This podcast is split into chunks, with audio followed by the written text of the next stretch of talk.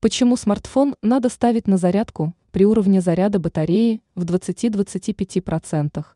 Пользователям на заметку. Обычно звуковое уведомление о низком уровне заряда батареи появляется при показателе в 15%. Именно в этот момент большинство пользователей и ставят мобильный телефон на зарядку. А некоторые люди откладывают процедуру на потом. В итоге зарядка начинается при уровне заряда аккумулятора в 10%, 7%, 5% и так далее.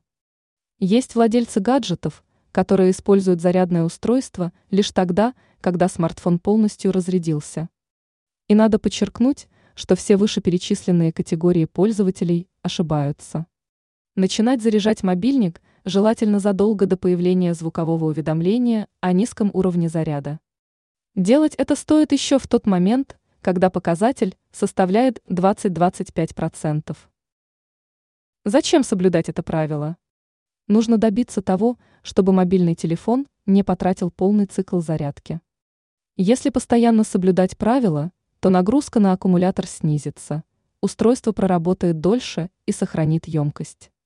Батарея, зарядка которой обычно начинается при уровне заряда в 20-25%, и завершается при показателе в 80-85%, долго сохраняет работоспособность. Такой аккумулятор не разряжается слишком быстро.